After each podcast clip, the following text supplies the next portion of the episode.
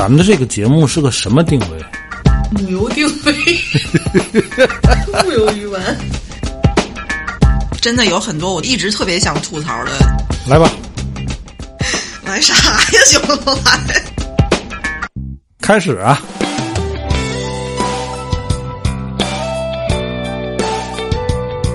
我回想回想，那没说啥呀。你以为咱能说点啥？我有麦克风，我想说啥说啥。大家好，这里是一直陪伴各位的调频三四五，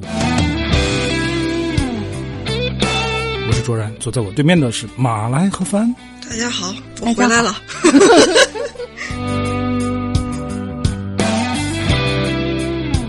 帆放出来了啊，七天，对对吧？这七天也就算个拘留吧。行政拘留，对，翻译回来就带来了大伙儿特别喜欢的一个话题——罪案。其实我也特别喜欢聊这个，咱三个人里只有我不喜欢聊。他不走脑子，就讲故事嘛。你们又爱听，对吧？今天我们要聊这个罪案的主题啊，嗯，这这个厉害了你赶紧说。啊！女性犯罪啊，女性犯罪，哦，为什么想聊这个呢？曾经比较早的一个叫贾文革的，他是一个连环杀手，他有一点变态性质，这是一女的呀。不男的，但他挟持了一个女受害者，这个女的被强奸，然后被挟持的，就被他要挟的，你就得跟着我一起犯罪，而且迫使他动手跟他一起杀人了，这个姑娘就没法回头了，一起跟他犯了好多罪，最后呢是这个女的坦白的所有的事儿，才让这个案子整个大白天下才破了，要不然还会死好多人。可是这个女的，嗯她也判死刑了。那肯定的呀。贾文革是讷河的，但是被抓是在杭州。当时杭州的警察认为这个姑娘罪不至死。第一，她有重大利用表现；第二，她本身是受害者，她被挟持的。甚至杭州这面特意给出了一份红头文件，证明这个姑娘在这个案里有重大利用表现，希望量刑的时候能酌情。嗯嗯，可是这个案子的性质确实太恶劣了，所有涉案人员全都是死刑。当他第一次犯案之后，他是跑不出坏人手里，是吧？你知道哦这姑娘被这男的拐到家里，被强奸之后给勒晕了，醒来的时候在菜窖里黑咕隆咚，然后他伸手一摸，边上全都是尸体。哎呀，行吧，但是他说，所有这些罪恶是因为我交代，在我这儿终结的，这个对我来说是一个特别欣慰的事儿，再也不用过这种人不人鬼不鬼的日子了，也是个解脱了。就是让我很难受，一下就带入到那个姑娘，尤其大家都是女性嘛，我就发现了一个，就是女性犯罪跟男性犯罪有一个非常明显的区别。有大部分女性犯罪都是这种被逼无奈，我没有办法继续我现在正常的生活了，那我就只能鱼死网破。只有很少一部分是我就是坏，天生坏种，还有一部分更少的，他可能是反社会人格，同时又具有女性的那种敏感、细致、揣摩人心和那种温柔，他就会利用女性的这些优势。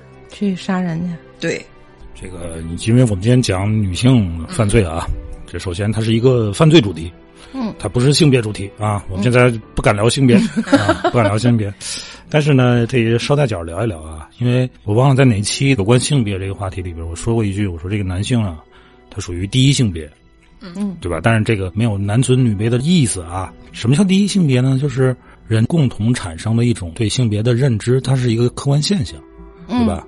比如说，马来，我今天早晨看见俩人在园区里打起来了，嗯，你第一想象这俩人肯定是俩男的，对，对不对？对啊，我说那个我有一同学啊，他是程序员，嗯，我说啊，这个他也没有男他或者女他，但是我想的也是哎学生。对。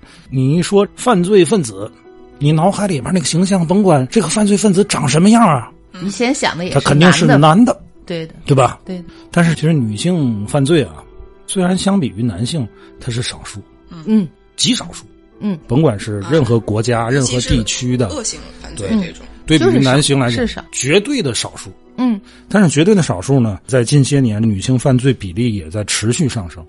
嗯，相反呢，男性犯罪比例就下降了。怎么回事呢？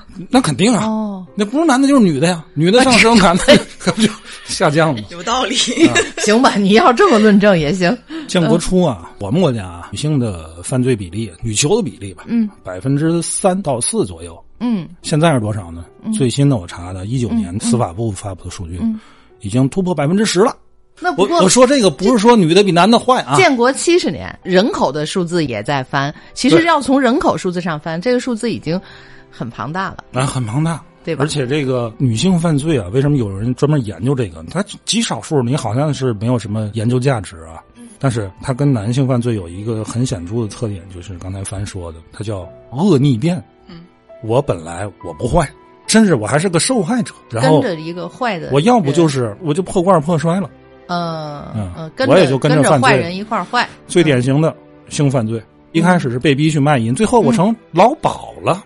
嗯，对不对嗯嗯嗯，我是一个被拐妇女，后来我也拐卖儿童了，是这样的特别多。还有一种呢，就是本身也是受害者，然后他报复，以暴制暴，触犯刑法，很多家暴那种，杀夫受不了了。我不知道你们看过多少个家暴，然后女的把老公杀了这种案嗯子。真实的犯人接受采访，他们杀完人之后的特别放松，轻松感。轻松，那种状态让我觉得特别心酸。嗯，但那就是一个人被逼到极限了，没有办法才会这样。你看我这随手查一个数据啊，但是我觉得有代表性。零八年，嗯，福州市妇联有一个调查，在他当地的这个女监，嗯，就是所有有重伤害和杀人罪的女囚当中，是因家庭暴力而导致犯罪的百分之八十以上。啊，所以就是说，所有那个重伤害的啊或者杀人的女囚，她们杀的都是谁呢？就是丈夫呗。就是家暴她的丈夫。所以我们今天就是讲讲啊，这个主题不用调频三四五语音小秘书啊，我们就直接就就开整。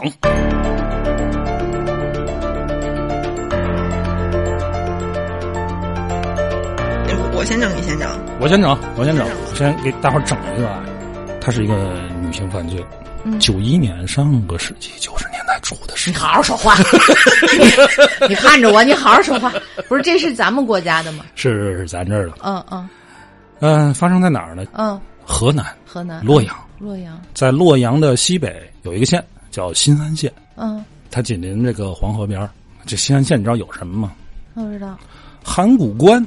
哦哦，在那儿但是这函谷关啊，它分三处啊。啊，这是科普一个小知识啊。是它分秦关、汉关和魏关。秦关在三门峡，对这个汉关呢就在这个案发地这个好好说话，在河南洛阳附近的新安这儿。新安县啊。嗯，还有一个魏关，魏关很可惜，搞三门峡大坝的时候给淹毁了。嗯新安县有一个镇呢，叫十四镇。这个镇啊，附近有一座山。嗯一九九一年的一天的中午，当地有一个药农采药的嗯，中年妇女吧，上山采药。这中年妇女叫马来花，你快点，就别边儿去，好好的，马来花啊，烦死人了。啊，小花小花背着这个你 看看翻乐了，看翻乐，你们严肃点。过过于沉重，我调剂一下嘛，你对吧？你别我一上来就把你吓坏了，对吧？你你认真说，这个马来花呀，背着小药筐啊，上山采药去，采着采着就突然看见，哟，不远处冒起了黑烟。哎，说这山上着火了呀！啊，这哪行啊？这赶紧去去看看去吧。马来花就背这个小药筐 这就往过跑，然后呢，真烦人刚跑过去啊，啊看见俩人，俩女的，啊匆匆忙忙、鬼鬼祟祟、慌慌张张就跑。啊！这放火的，这人为放火呀以！为是放火，然后呢？他就想凑近，啊俩年轻姑娘。啊就听其中有一个长头发的哦跟一个短头发的说：“啊！这个事儿绝对不能让第三个人知道。后面这个不，他他他他他们俩没发现有”一没发现啊，慌慌张张嘛，哦哦让别人知道咱俩都得死。哦，结果被这个采药的人听到了，听到了，他一听这事儿，有事儿不止放火那么简单啊，啊。然后呢？这不定有什么事，他就没敢过去看。哦但是他就看了一眼这俩人，一个长头发，一个短头发。哦，其中短头发那个呢，手里还拎着一个绿色的油漆桶，哦可能是引燃的这个汽油哦，可能灌汽油了啊。嗯，马来花吓坏了。你吓我一跳，好好说话。就是马来花吓坏了，一个农村妇女，我就上山采个药。我本来想灭个火一看这事儿，这这有事儿啊！这，有事儿啊！这个，他也不敢上去看，他也不敢去救火，慌慌张张，他也往山下刚下山就看另外一个采药的老汉，嗯，这老汉叫卓大爹，卓大爹也上山采药啊。这个名儿吗？马来花一看，卓大爹有人放火，我看见俩人，好像好像是他们俩放的。嗯，说：“走走走，我陪你去看去。哦，他们”俩俩人上去的时候呢，那俩已经没影儿没影了，嗯，就我吧。哦，真着了，嗯，走过去一看，不是山火。是焚尸对吗？对。然后呢？他们去看的时候，那个尸体的上半身、头、脸，差不多了。整个上身都已经烧焦了，就留下腿还没烧着。啊，吓坏了这俩，嗯，报警呗。报警。警察来了，现场没有发现任何有价值的线索，尸体是什么人也不知道，嗯，男的女的呢？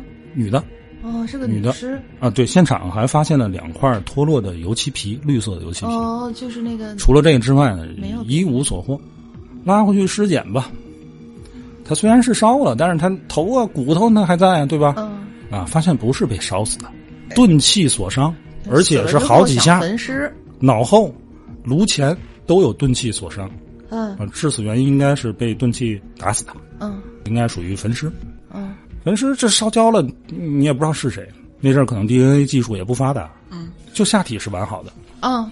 年轻女性，二十岁左右，哦。这个脚上啊还涂着红指甲，哦。肯定不是当地人。当地那都是药农啊什么的啊哦他也不，涂什么红指甲，而且不会涂看着细皮嫩肉的啊，哦，不是那个保养还挺好，嗯应该不是当地村里的，可能是吉安县县城或者是洛阳的，哦更不好找是谁？不好找。这玩意儿上哪儿找去呢？嗯，警察就没有头绪啊，等着报案吧。等了一天多，公安局有人来报案了，哦，有报案有人来报案，报人口失踪啊！哦什么人呢？嗯当地的新安县啊，一个支柱产业就是铝矿。哦啊，，矿洛阳铝矿厂。嗯。当时洛阳铝矿厂啊，是当地的一个大企业、大国企、嗯嗯嗯支柱型产业。嗯，厂长，这个厂长叫戴德昌，他来报案。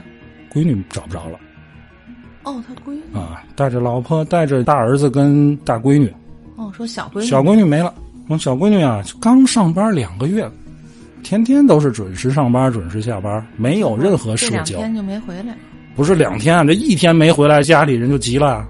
哥哥姐姐出去找也找不着，就来报案了。嗯警察一听就懵了，因为在当地啊，新安这个铝厂啊，等于整个新安都是这个铝厂养着的。嗯，支撑着的一个啊支柱产业，他们当地能进铝厂上班，很厉害。很厉害。嗯，这个厂长真正的权力啊，比他们县长都大，当地就土皇帝。嗯，所以你看这事儿，警察能不害怕吗？当当大事儿啊，闺女真在这一片出闺闺女啊多大岁数？啊十九。哦，就是十八九涂的指甲吗？对呀、脚 脚上涂指甲嘛，啊红指甲。啊这个老大爷就懵了，问我这干什么？啊，你你你就你就说有没有吗？不，闺女涂这个。啊昨天山上发现一具女尸，被焚了，你过来要不要辨认一下？他爸说不可能啊，我闺女刚毕业呀、嗯，社会上没仇人，刚进入社会，怎么会有人害她呢？啊，对呀对呀，你过来看看吧。这一看，自个儿闺女的脚丫子，自个儿能不认识吗？哪块肉不认识？哪块肉不认识啊？当场就堆乎那儿了。这然后呢尸源确认了，你是真是他闺女是他闺女啊。啊死者叫丁多多，他爸呀姓戴，他妈姓丁。哦，跟妈妈姓他妈是铝厂的质检部主任，跟他妈姓，他们家孩子多嘛。嗯这找凶手吧，这警察就很难。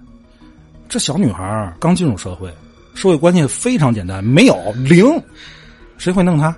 你说劫色，没有发现被强奸，甚至尸检还是个处女。劫财？你说劫财，对也没。没钱呀，劫财你不能劫到荒山上去啊，对吧？对你可能入室抢劫或者当街抢劫，对，你怎么在那么一个荒山山头上呢？嗯说丢失什么东西了吗？你闺女是反正说身上带的这个嗯首饰什么的都没有了。嗯嗯警察说：“那这个会不会是他们家其他人有仇家，然后拿这个小闺女下手呢？”对了，当时现场有一个目击证人马来花，赶紧把那马来花大姐叫来吧。你以为人，然后还呢有？一个卓大爹，对吧？嗯嗯嗯，你字儿好，你站的字儿好。马来花跟卓大爹就叫来了，说那天你们都看见啥了呀？卓大爹说：“我啥也没看见，嗯，我上去就看见这这烧烧烧成成这样了。”警察说：“那你回去吧。”马来花留一下，马来花吓坏了啊。嗯，即便当时看见，他也记不清楚了。这人一紧张啊，记忆错了。吓坏了。反正就是俩姑娘，嗯，隐约看个侧脸儿哦，那个扭了头看了一眼正脸儿哦，还看见看。看不太好。哦，人说你这描述一下吧，人家有那个画师啊，哦，就也能画他说，嗯他就描述，就画，画完两幅画像。嗯，我说花大姐，你看看，这是是是这意思吧？花大姐，花大姐差差差不多，差不多呃，差不多，嗯，行吧，就把这个代驾都叫来，叫来问认识这个，认识吗？代驾一看头一个这个长头发这女的，这画的，你说我不认识吧？我好多人都能跟她对得上。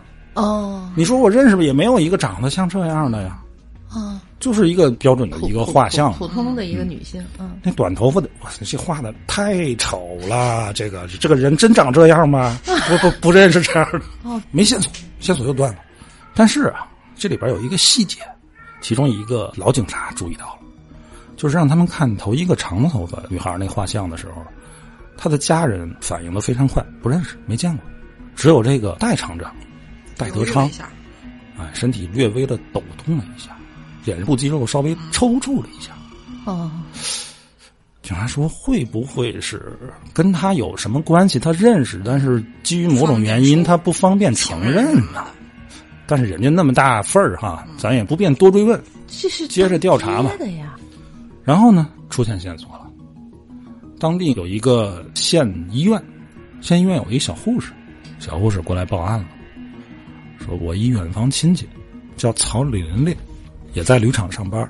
我从小跟他关系特别好，这两天他老慌里慌张的，他跟我说他杀了个人，他想跑。我觉得我得跟你们说，哦万一真是他，那我这知情不报小护士挺明白，嗯，警察说那逮吧，过去逮。我逮着。过去一看，那肯定是他，就就短头发那个，长得磕碜太丑了，就他抓他。抓。哦，抓了，抓了那个马来花，马来花大姐，你弄来，是谁？马来花，哎，还就就是他，就是他，哎呀，太丑了哦，就是真是这个孩啊子，，有他，有他，嗯嗯，，两个人里边有他一个那那个就好逮啊了，，交代吧。一开始他还不承认，去他们家搜，搜出来什么呢？油漆桶油漆桶，一个带血的扳子，我去，还有什么呢？一些首饰。哦，是那个小姑娘对死，的经过那个小家属辨认，这些首饰是死者的，扳子上的血迹，死者的血迹，油漆桶跟现场掉落的漆皮吻合吻合的，说吧就没跑了。说吧，啊，是你干的吧？嗯是是是我干的，为什么要杀他？我我想弄点钱，我跟他同事，我一看他知道他刚来的，也知道他是厂长闺女，他肯定有钱啊，我就把他给给杀了。警察说这他妈不符合逻辑呀、这个对吧？那你跟他熟吗？不熟，那不熟他怎么可能跟你上山头呢？啊，对吧？还预预备扳手。你再问，那个长头发谁是谁？谁？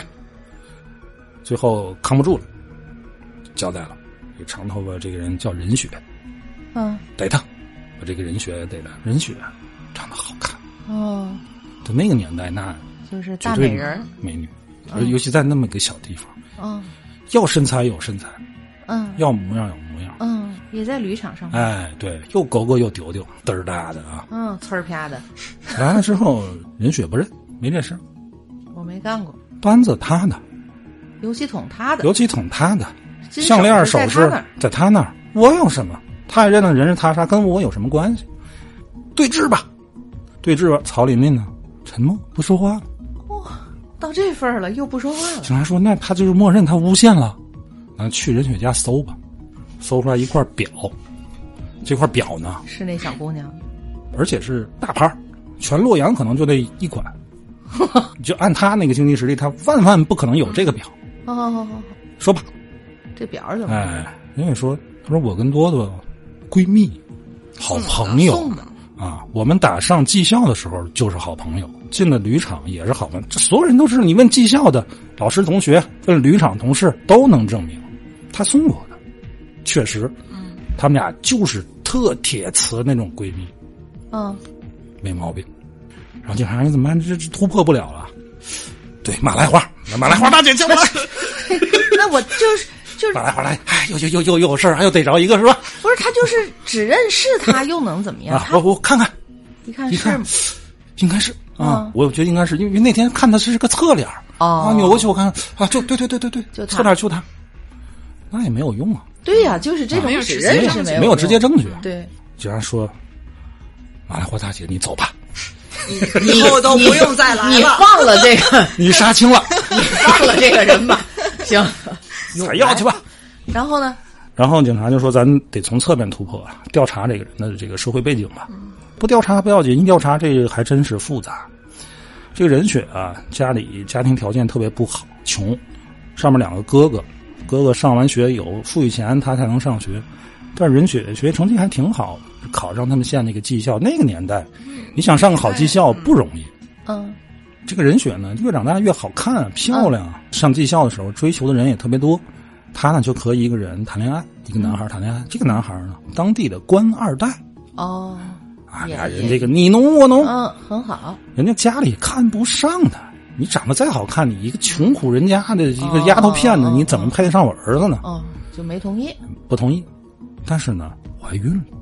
当时任雪才十六岁，哎呦，男方家一看这个这不行啊！本来我儿子跟这么个人谈恋爱，传出去就不好听。你再有了我们的种，这不就不能留？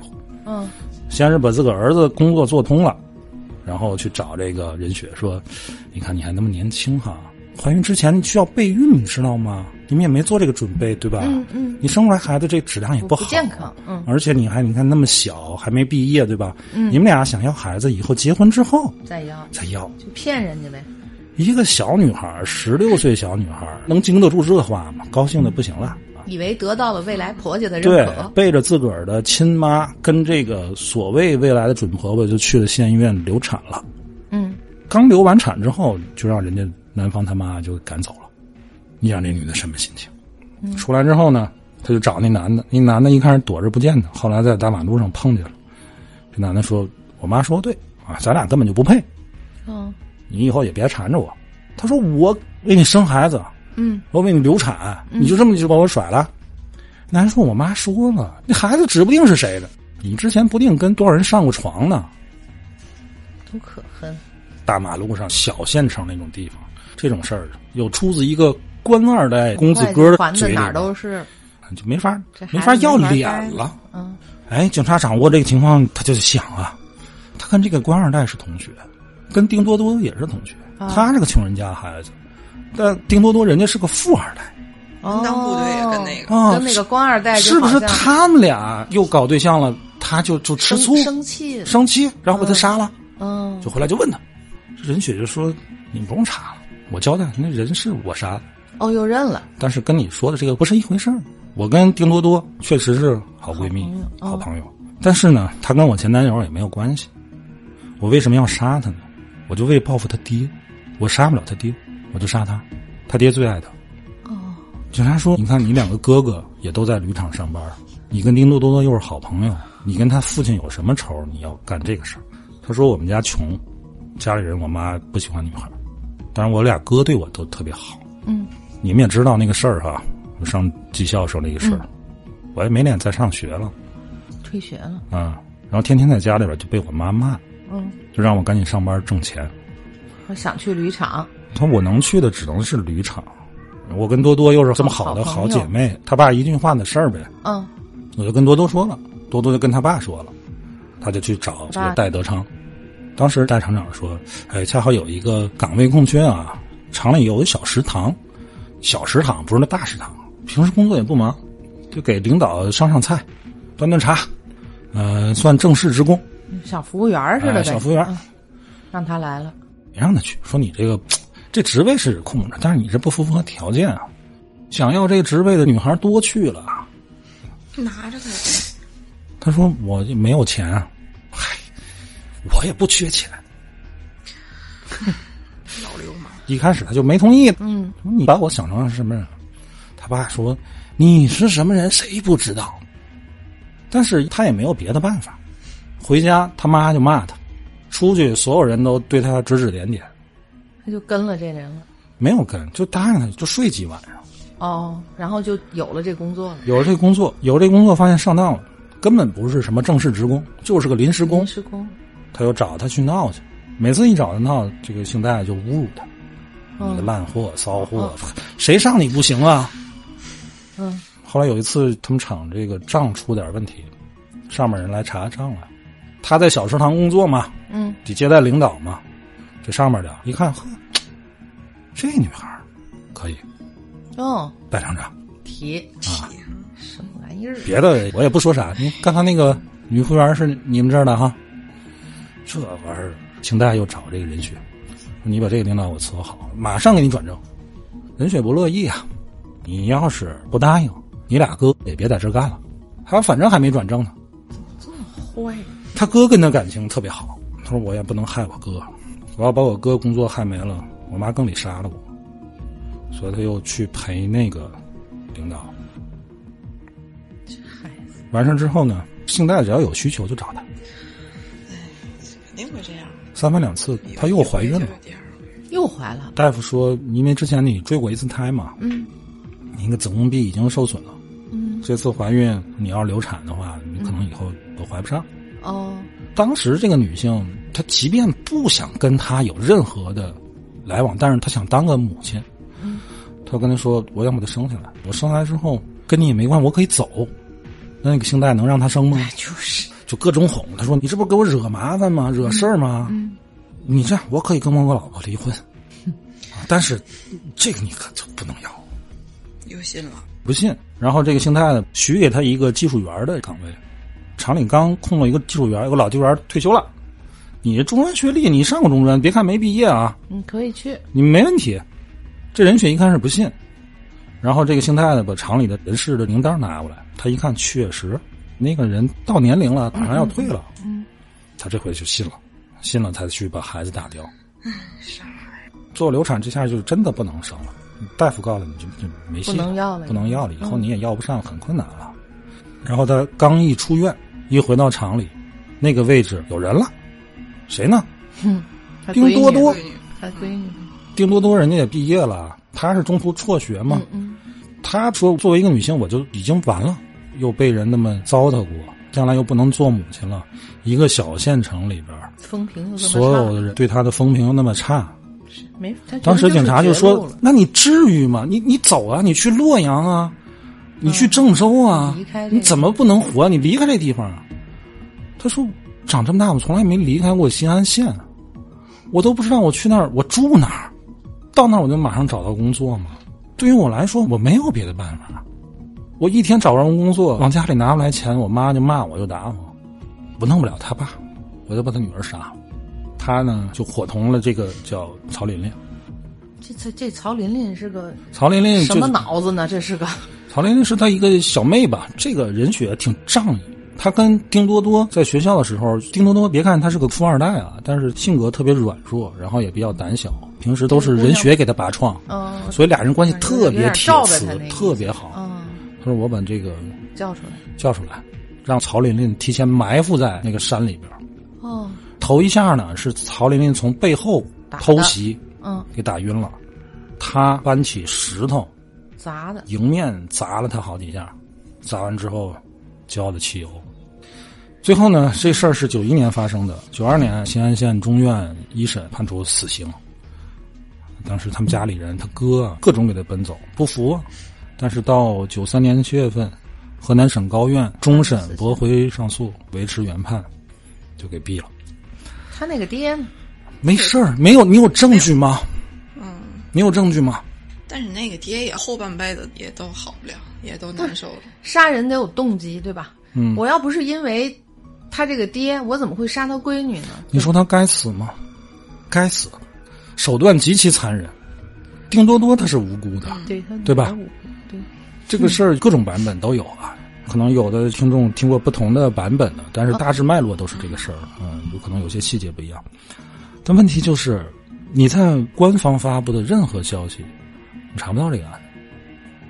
但是现场流出的照片你都能看到，包括任雪和曹琳琳当时被羁押、行刑前，甚至任雪行刑后的照片都有。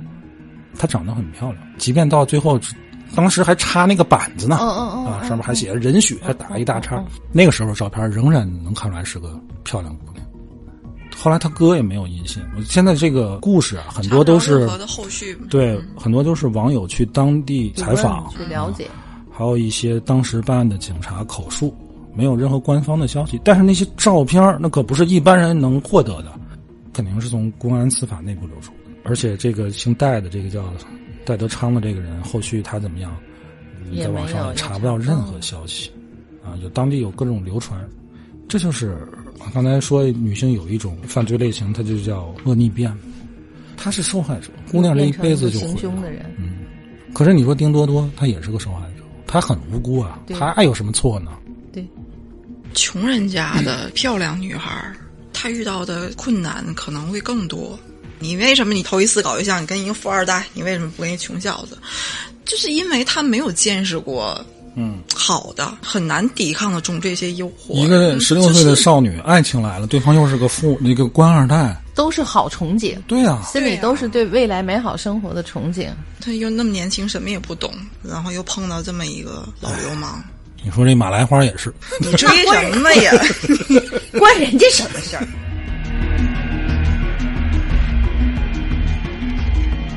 刚才主任讲那个，在大家的印象里，好像有很多女性犯罪都是这种类型，经常还因为犯罪者长得漂亮而具有一些传奇色彩。嗯，所以好多人会觉得利用女性的优势，主要可能是指外貌上的优势，实际上真的不是。嗯，搞一个完全相反的案例，还有利用外貌的劣势，他没有外貌的优势，长得丑。嗯，但是这是一个日本的。嗯，哦，这位姐姐叫木岛佳苗，就是苗姐。什么年代的是？二零一二年。哦哦，她是二战之后第十五个女性判死刑的。哦，她被称为美杜莎、黑寡妇，就是对男人具有致命吸引力的这么一个人物。那不应该是美美人吗？我坦白说，我有非常敬佩她的地方。嗯哦，她特别高智商是吗？我觉得她情商非常高。哦，主要是杀人和诈骗，一年呢交往三十多个男的。敛财敛了一亿多日元，在其中的半年的时间里，他杀了三个人。这三个人是有明确指控，实际上还有一些是不确定或者拿不到证据，而没有办法算在他头上。他在整个交往三十多个男的，然后还杀了好几个人的过程里呢，他还报了好多的课程，什么烘焙啦，什么这那的，还都顺利的完成了学业。他在忙着诈骗、交往、杀人，还要去考试、上课的同时，他还有十几个网上的身份，就是小号，每一个小号都有具体的人设。他同时打理十多个身份，还经营了一个宠物的论坛，是他自己创立的一个宠物论坛。然后他还是一个知名的美食博主，粉丝确实挺多的，点赞什么都挺多。他每天都能保持三五条的更新。我我反正我就 我就 我不行，我已经听傻了。他为赶紧什么说说他的犯罪过程。他骗就完了，怎么非得杀了人家呢？听啊，他家是北海道的一个小地方名门，他爸爸是像代理律师一样的这么一个工作，妈妈是个钢琴老师，而且他爸爸特别喜欢英伦的文化，每天穿的都是西装，抽雪茄，把生活搞得也很浪漫。注重生活品质。对，可是就是这个苗姐从小就是一个特别内向、木讷嗯，以及肥胖的这么一个人。哦，这个孩子实在没有什么起眼的地方。嗯，他从初中开始就跟中年男性交往，所以他很有钱。他上中学的时候，钱包里就都是万元大钞。他的同学们经常看到有大叔在学校门口帮他接他，嗯，而且他丝毫不避讳。哦，嗯高中毕业本来想考到东京，但是落榜了。这时候是九三年，嗯他也没选择复读。嗯我就这么去东京，我也可以混得好。嗯，他就去东京了。就去了。正到了日本泡沫经济崩坏的那么一个阶段，他陆续打了几个零工，也都没坚持下去，嗯，生活就比较困难了。这个时候，他父母的关系也不是很好，分居了。他爸爸要给他妹妹上学的费用，就是说，顾不上他啊、希望你自己解决你生活费吧。啊，于是他就在一个约会俱乐部登记了。这个约会俱乐部实际上就是一个拉皮条的平台，女的在我这儿登记，然后客户看你的资料选，选完了给你联系出来，然后你们俩爱什么交易什么交易，然后里面肯定人家有抽成什么的。大家可能理解不了，为什么会有人花合人民币六千块钱去交易这样一个女性？她长啥样呢？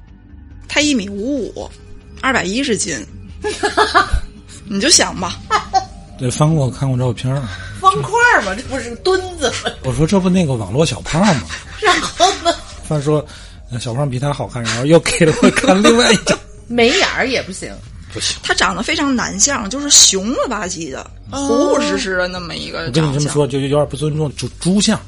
哦，这里面还是要考虑当时背景环境，在经济的极大的压力下，日本确实产生了各种各样奇怪的性癖好。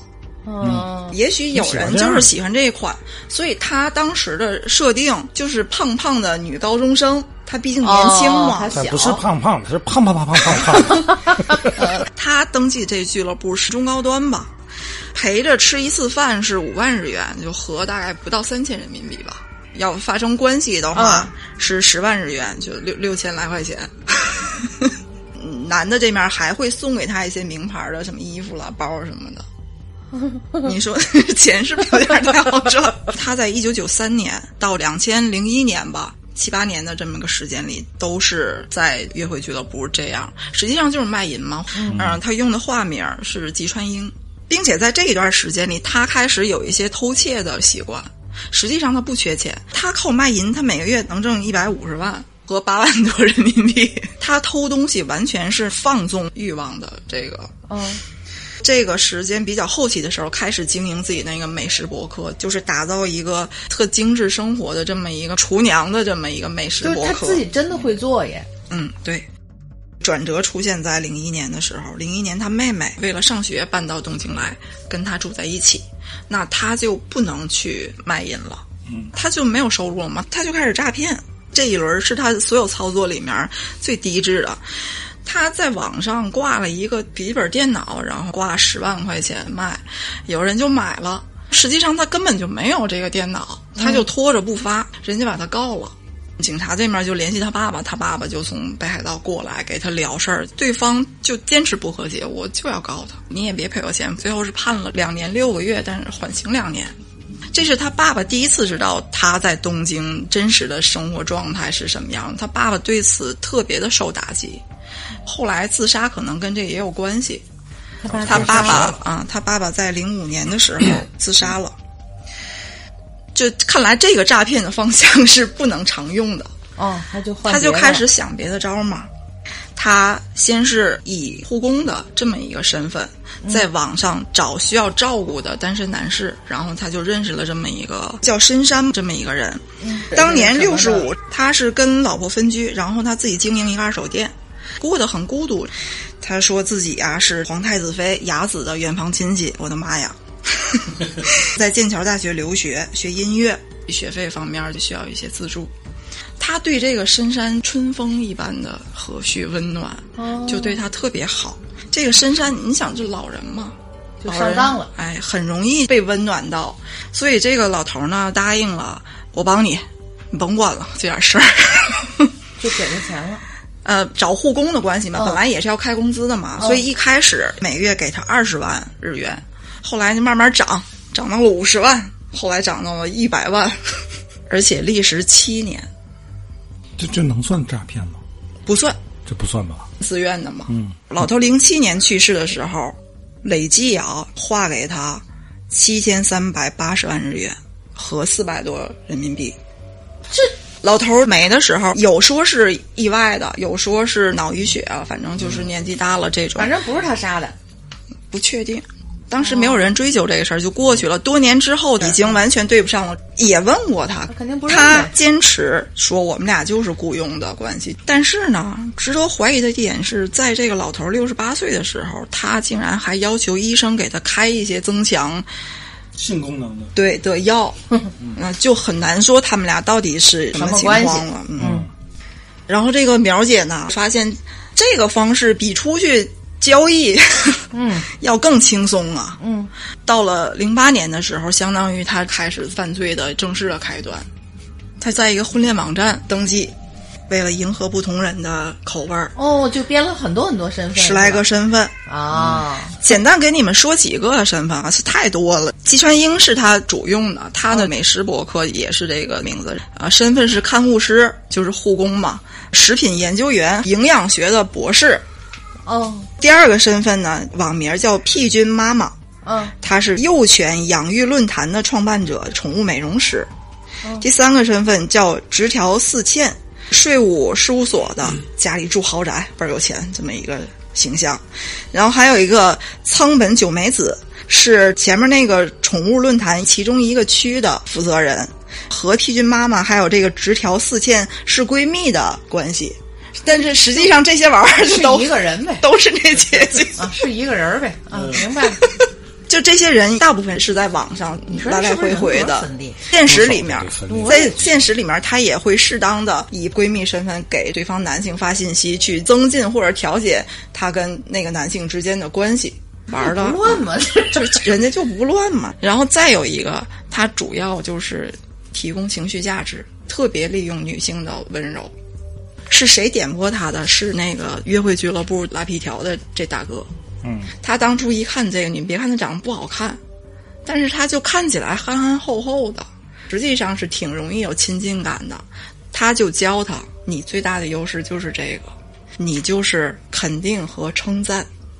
嗯一句话影响人生了。嗯，然后他就把这个发挥到极致了发扬光大。据当时采访之前跟他有过性交易的客人说，这些客人也点过漂亮的。他说那些漂亮的姑娘，嗯，他们也跟你笑脸相迎的，嗯但是难免流露出一些不耐烦跟假装的那种面貌，是能但看出只有他没有，嗯，他就是让人觉得真真诚诚。嗯，所以相处起来实际上是挺舒服。我先给大家说一下他杀的这三个人。第一个在零九年一月三十一号叫四田隆夫，他是死在家里一氧化碳中毒，就是烧炭，嗯，五十三岁，他就是婚恋网站的网络系统工程师。哦，第二个人是五月十五日，隔没有几个月，对呀，这个叫安藤健三，八十岁了，他也是一氧化碳中毒，然后那个烧炭的那炉子引起火灾。啊第三个是八月五号，叫大出家之，四十一，他是在一个停车场在车里被发现的，也是一氧化碳中毒，车里怎么一氧化碳中毒？在车里也是烧炭，不是他在车里烧炭，那这个人不知道吗？吃安眠药了给他，哦，那那俩也都是也对肯定呗，就是完全一模一样的手法，他杀人都是。除此之外，还有三个分别七十、七十六跟六十九的独居老人，有有脑溢血，有一氧化碳，但是无法确定跟他这都跟他关系认识，对吧？认？识，嗯，然后还有超过十名以上被诈骗的，哦就被骗过，嗯，他首先就是精心挑选，因为他知道自己没有那外貌优势，有外貌优势的可以广撒网，他是精准的。专门挑那些恨不得到六十了都没搞过对象、非常内向的、社交恐惧症的，反正日本这样的男的也多，我估计。对就是那种死宅男，嗯，大龄死宅男，他专门就挑这种形象的人。嗯，而且你知道他多勤奋，他保持着每天要联系五十个男性，即便在有确定交往的的时候，他依然每天都保持要联系五十个人。你看看人家这，就自个儿成立了一个 call center，他跟第一个受害者四田隆夫，这个四田隆夫他本身就是网站这么一个系统工程师嘛，他是为了测试系统，他就随便注册了一个名儿，就忘了这个事儿，嗯，被苗姐给逮着了。一看这大哥长得其貌不扬的，不可能有人跟他谈恋爱呀、哦，他就过去了。哎，然后就主动联系他。发私信，嗯，想跟你认识认识，你是不是真心的寻找伴侣？嗯实际上大姐群发的，嗯，然后他就是在生活里是一个毫不显眼的人，从来也没有女性主动跟他接触过，所以他特别的惊喜。然后马上他就回信，就我很高兴认识你，我希望能跟你见面详谈。那他这个社交网站他有照片吗？有，这就是重点，大家要学习的地方。他长得就是不好看，他自己肯定也知道，他因为知道自己的这个劣势，所以他在见面之前呢，嗯，会在聊天里面反复的就说。我不好看同时把自己内在的好的方面体现出来。我会料理，我这那的，反正贤良淑德。一方面让你先降低预期，我嗯就是不好看，但是我就是一个特别这么居家的内秀的这么一个对，而且这个情况实际上在日本就是更适合一点。日本男性确实更注重于，如果是以结婚为目的的话，更注重于寻找一个些对啊就真的他擅长家务的这样一个女性。嗯嗯，就是再加上他使劲儿的要降低你的预期，嗯然后可是他真见面的时候稍微打扮打扮吧，嗯就还好哎，就让你甚至觉得甚至对方还觉得挺好的挺好的，嗯。然后而且他生活吃穿用度都很讲究，啊，所以见面的时候，这个男的不会对他有什么特下头的感觉，这是要学习的一点。嗯嗯，然后呢？学习到然后第二点，他很会拿捏，他会抛出一个让对方特别难以抗拒的条件，就是发生性关系。他会判断对方给他回信的速度跟内容，来感觉对方现在对我的感兴趣程度、迷恋的程度到什么样了，非常适时的，像给你一个惊喜一样，把可以发生性关系这个事儿提出来。可是他说的非常的大大方方，他说：“我认为两个人的交往。”单纯的待在一起，或者是说一些精神的交流还是不完整的。我实际上也挺看重两个人身体的交流的，如果不合适，也很难保持一个很好的关系下去。我们要不要找个时间彼此适应一下？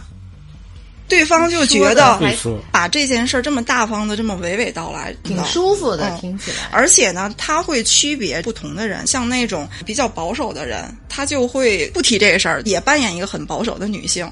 但碰到那种挺猴急的那种，也许在第一次见面的时候，就他就会主动的诱引对方发生性关系，拿捏的死死的，我的天！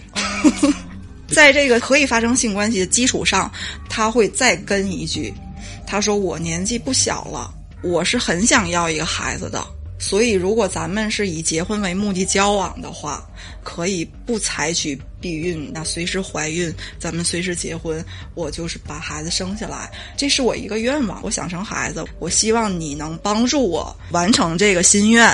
他就用了一种、呃是你帮我，嗯，然后他提完这个事儿之后，他才会再提一个。但是我现在就是是完成学业了，还是怎么着？我哦想开一个什么店了然后他就要钱了。你要是直接说我现在我要钱，对方肯定会设防，嗯但是你在前面哦，先先啊，呃然后又各种那铺垫以后啊，就希我又想要孩子，希望你能帮我营造那种我真心实意的，就是跟你想跟你过嗯嗯，钱就给了。然后他，我给他发完照片，他说这肯定骗不着我。我说你也没有那个钱，人家也不在你身上浪费时间。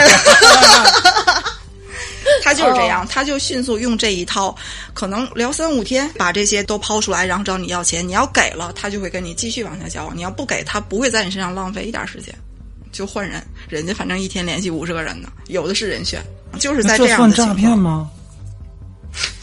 我不知道怎么界定诈骗他们见面吗？见的，只不过有的是在见之前就给了，有的是见之后给的。就是在这样的情况，这个四田这位大哥就直接给钱了，给了他一百万，俩人很快的紧密的交往，又出去旅游，旅游又发生了一个重点啊，朋友们注意，两天一夜。啥也没有发生，为什么没有发生呢？这个四田这位先生有一些障碍，也不是说完全不行，但是不太行吧，就是说，哦这个木岛佳苗当时什么也没说，没埋怨他或者看不起他，这一点让四田非常的感动。然后他就更深爱这位姐姐了。他给这个木岛佳苗写过一封信，就是你在我心里就是像信仰一样，我像信仰一样虔诚的爱着你，你说的一切我都愿意满足。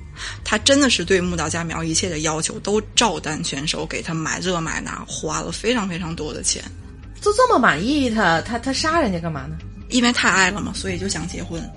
结婚意味着木岛佳苗能骗别人了。对木岛佳苗肯定是不愿意结婚的，因为他同时他还好好些呢，都给他钱。可是如果我不跟你结婚，我跟你分手，你有可能会找我把那钱要回去的，把这个后患解决，只有杀了。这个四田大哥给他买了一个八十三万日元的卡地亚的镯子，代替求婚戒指，那求的婚。盖得进去吗？那你别管。提出求婚的时候，木岛佳苗心里面就已经有杀心了，已经开始计划了，分批开的安眠药，买的炭炉啊跟炭。一月三十号这一天呢，去了就给下安眠药，然后该点就点上，他就走了。一直是到二月四号才有人发现的，因为这个人没有什么朋友嘛，他平常也就自己，所以一直是到二月四号，他的上司因为他好几天没来上班了，人家才报警，觉得是不是有什么事儿才发现的。然后当时为什么不逮他呢？当时这个案子草草结束，看起来像是自自杀也找到木岛佳苗。木岛佳苗是怎么解释的呢？他说：“我跟他就是以结婚为前提的的交往对交往的。我非常想要小孩儿，但是他不行，所以我没有办法接受。哦我就跟他提出了分手。当时他也很伤心，嗯，他就是情绪很低落，我也看得出来。他还给了我一个一千一百二十七万的存折送给我的，因为这个幺幺二七是木岛佳苗的生日。当时这个警察也就也就信了呗啊就就可能就这么回事儿吧，也没深追究，然后就是草草结案。然后这个木岛姐姐呢，首先把那个大镯子给卖了，嗯，然后他迅速的在三天之后，他就买了一个大红奔驰，还给自己专门上了一个幺幺二七的车牌。他就是二七，他十一月二十七27号天蝎座吧？射手。啊，射手啊，就是就赶紧天蝎座不会这么杀人的，天蝎座要杀都是仇杀。然后他不是说一个一个，他所有的这些案都是重叠的，他一直也没闲着。你知道他跟第二个受害者是啥时候认识的吗？就是跟四田认识的三天之后，嗯，就是这个安藤这个爷爷安藤健三，他俩也是零八年六月份就认识了。这个安藤呢，他是个退休的司机，他本人没有什么钱，就是靠养老金活着。可是他爸爸是呃一个小有名气的画家吧，所以他们家有那么价值两千万日元的画作。他老婆去世了。他跟儿子住在一起，可是关系很不好。这个人呢，他对外面世界很好奇，所以他自己就学上网，注册的这个婚恋网。他说：“我想寻找一个温柔的女性，跟我建立一个关系。”又被苗姐逮上了。木岛佳苗给这个爷爷啊，第一封信啊，嗯，安藤先生您好，我可以叫您剑三吗？这样的感觉更亲切一点。您也可以叫我佳苗。请原谅我的直白，我很欣赏剑三先生，觉得和您在一起能够拥有无忧无虑的时光。请不要误会，我不是那种轻浮的人，我没有什么出格的想法。我是一名看护师，也是钢琴老师。看到您的介绍之后，我深深的感觉到您是一名善良又温柔的男士。您与我遇到的大多数老人都不同，您充满了洋溢的活力。在不知不觉中，我就把您当成了我的理想恋人，请您不要怪我。我知道像您这样的年纪，对您提出身体上的要求已经是不合适的了。不过没关系，哪怕您的男性机能不太理想了，但只要能跟您有一些肌肤上的接触，我就觉得很满足了。如果可以的话，您愿意跟我交往吗？你想想，一个八十的大爷被一个比他小五十岁的女人这样热烈的爱慕着，那谁能扛得住？是的，假的我也愿意啊。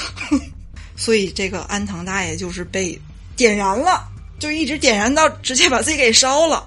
又一个注意一个重点哦，为什么他明知道对方年事已高，肯定是这方面不行了，他还要专门提一下呢？为了让对方愧疚，你不能在这方面满足我，所以我找你要钱会更好要，嗯，是吧？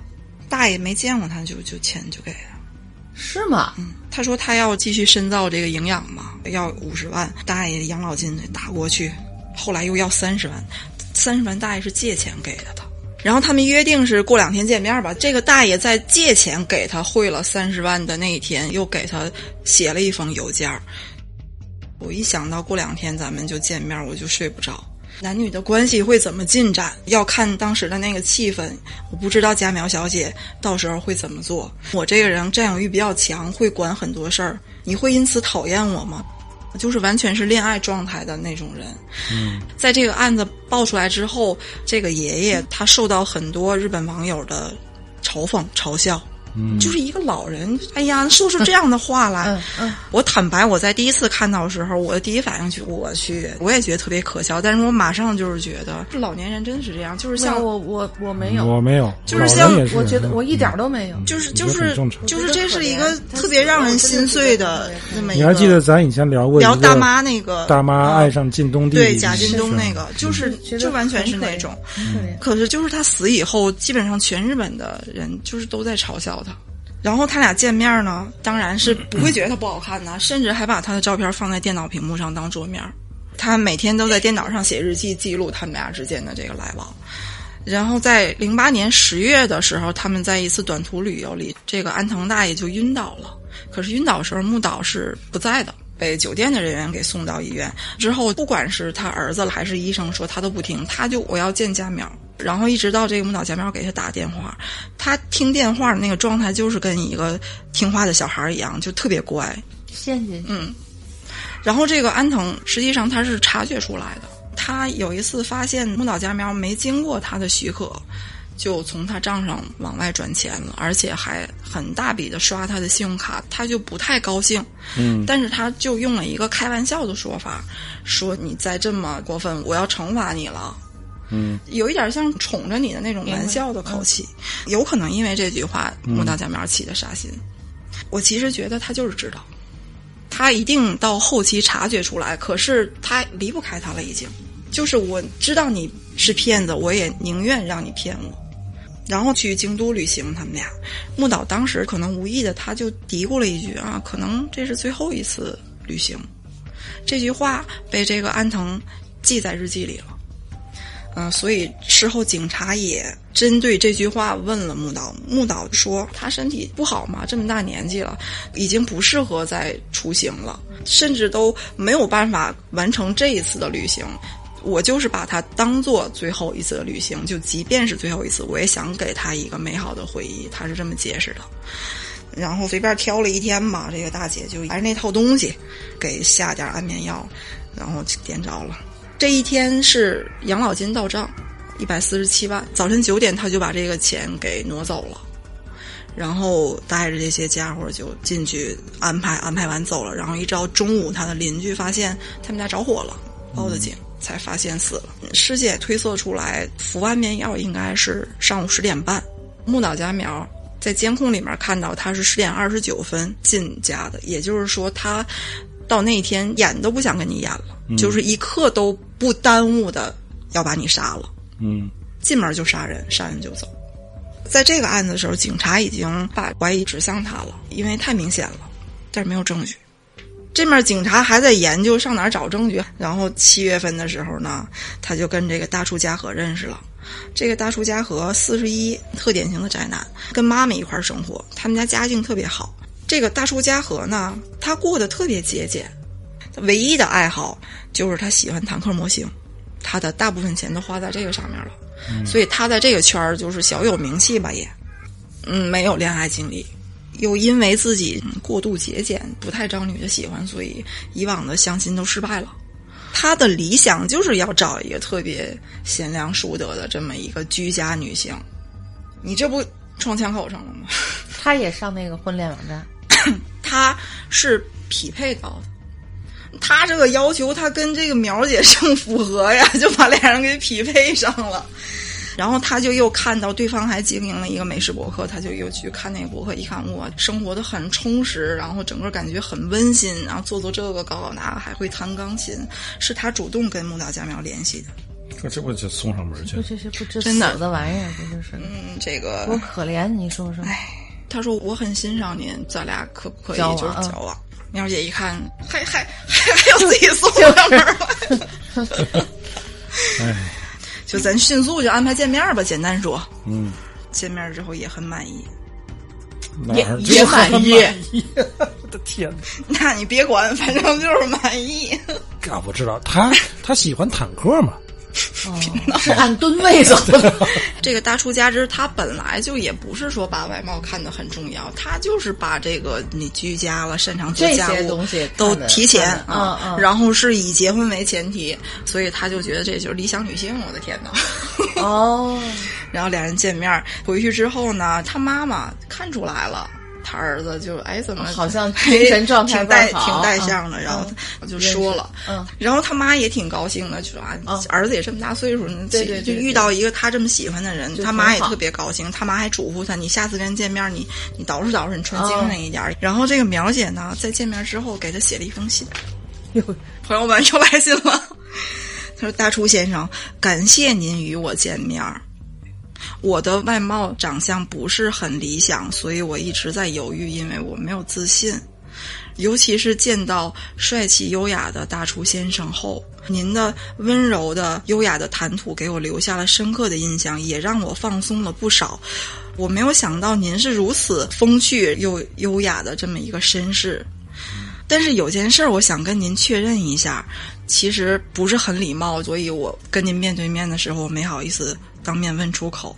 但是想来还是有点纠结，还是选择用这种的方式问您一下，就是您这么多年没有女朋友，是出于什么原因？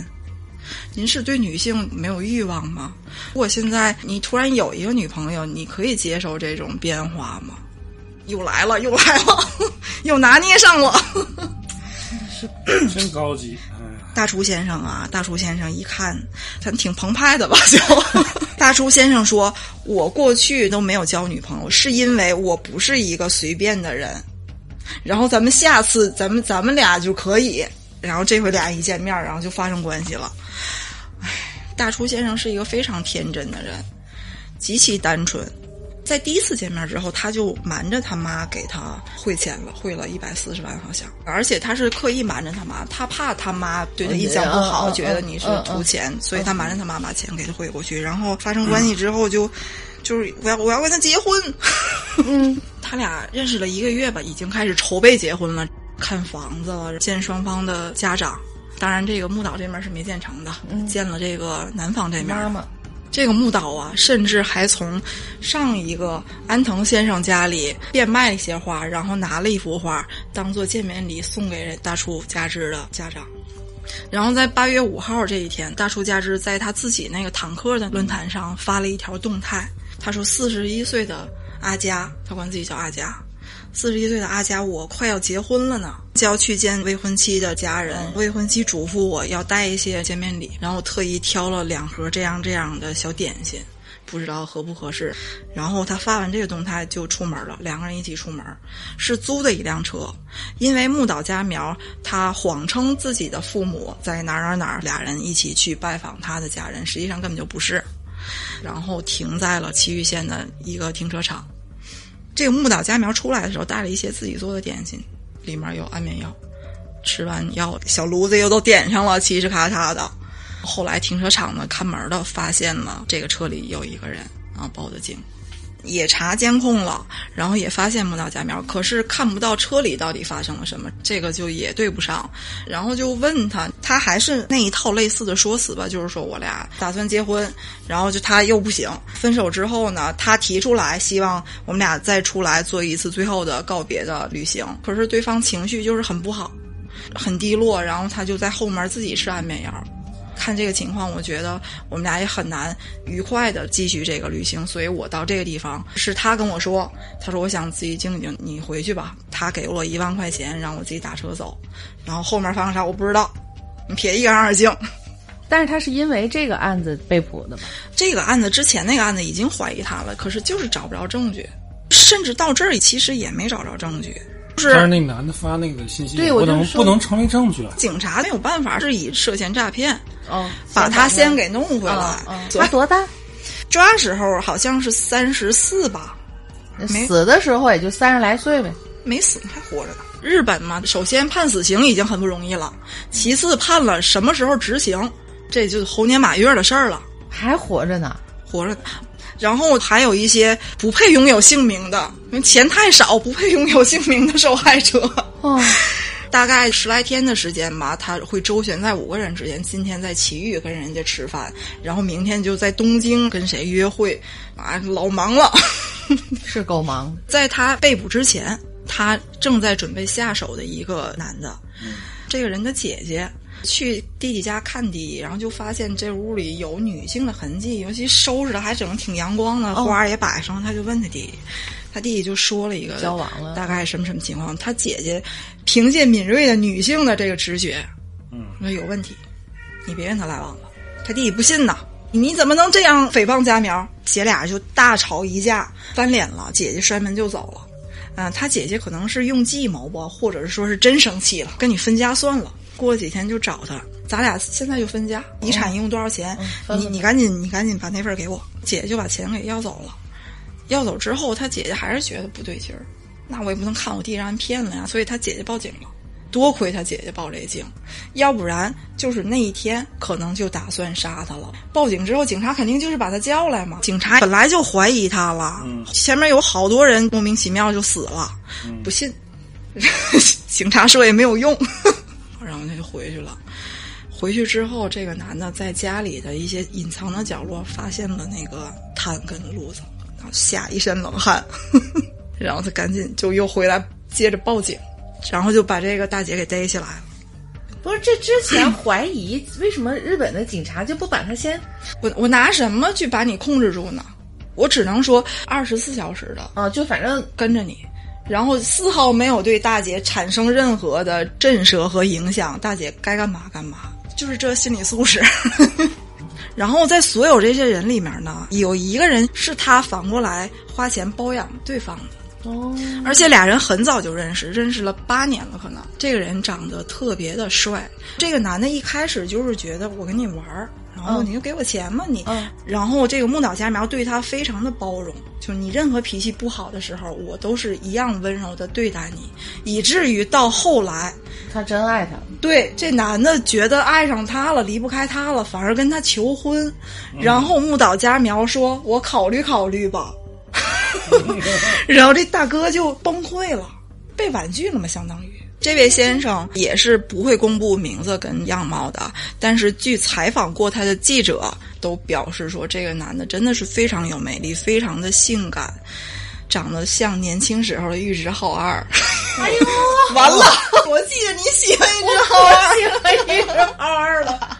哎呀，然后这个人他也是不知道，他一点也不知道。警察曾经怀疑过你是不是他的帮凶，然后把这男的叫过来之后，这男的一脸懵逼。然后警察跟他说完这些事儿之后，这男的整个人就崩溃了。看他这反应，警察也相信大哥确实不知道。他犯罪的这个已经很曲折了，他的审判的过程甚至更曲折，历时五年的时间，八十三次开庭，前后六百个陪审员。因为他这个案子非常有争议，到最后也没有直接证据。警察这一面知道自己没有证据，所以他们一直在煽动情绪，哦会放一些现场很惨的照片，或者是讲这些受害人的经历，然后一直在靠煽动当时现场的这个情绪来促成给他判这个罪。判的死刑之后，他上诉，最后终审还是死刑。终审的法官说。他一点悔意都没表现出来，就这样的人不配获得赎罪的机会。他确实没悔意，你知道他多淡定啊？不开了八十多次庭吗？大姐每一次都换不一样的衣服，都是立正的，特别的平静的在庭上坐着，从头到尾他情绪都没有波动。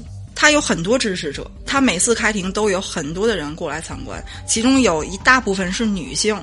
啊，为什么是女性呢？我稍微解释一下，这跟日本环境也有关系，就是因为几乎所有男性都是对娶回来妻子是这种要求，女人就应该会这些，你们理所应当的把家照顾好。所以日本的女性，她们很欣赏这个木岛佳苗。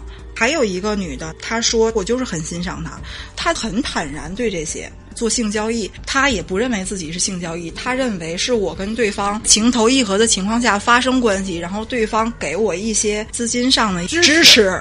他丝毫不觉得这是什么难以启齿的事儿。他说：“有可能我也可以为了钱或者是为了生存做出这样的事儿，可是我会讨厌那样的自己。但是他没有在这种身份，在这种事儿里纠结，他就是享受这样的生活。然后还有一些男性的支持者，甚至呢，他被捕之后，他被捕之后可能先拘起来嘛，他还结了三次婚，神奇不神奇？就问你，拘留了还能结对婚？咋结的呢？第一次呢是跟一个他的支持者，这个六十的大哥，然后俩人就是写信，在这大哥眼里，这个木岛就是可爱善良，这大哥还帮他经营他那个博客，大姐在里面写，然后他就拍照往博客上传。后来这个大哥出车祸了，需要静养，也不能来看他了，木岛就把他甩了，就跟他离婚了，又跟一位不知道哪儿来的莫名其妙的男士又结了婚。然后前一位这个先生特别的伤心，他伤心的方式呢是什么呢？他给他写一封信，他说：“既然现在已经不能当你的丈夫了，那我当你爸爸吧。我想领养你，反正我就是要跟你有关系。我真的是啊。然后他们真的，他们真的去做了这个收养的程序。你说，你说都啥人呢？不能做你的丈夫，就让我做你爸爸吧。我 我本来还脑子里一直在哎，别别乐，别乐，别乐，那我能理解，我能理解。然后没多长时间，跟第二位也离了，又有更好的人选了。一八年的时候，跟一个知名杂志《周刊新潮》的一个编辑结婚了。然后呢，这个姐姐还写了一本小说，还出版了。你没闲着，就是很勤奋，还是。最后一次看到他的消息，就是在一九年的时候，他是从这个看守所转到其他的地方。他在他这些粉丝的帮助跟供养之下吧，过着滋润的监狱生活，身穿都是名牌，用的都是名牌，连毛巾都是名牌。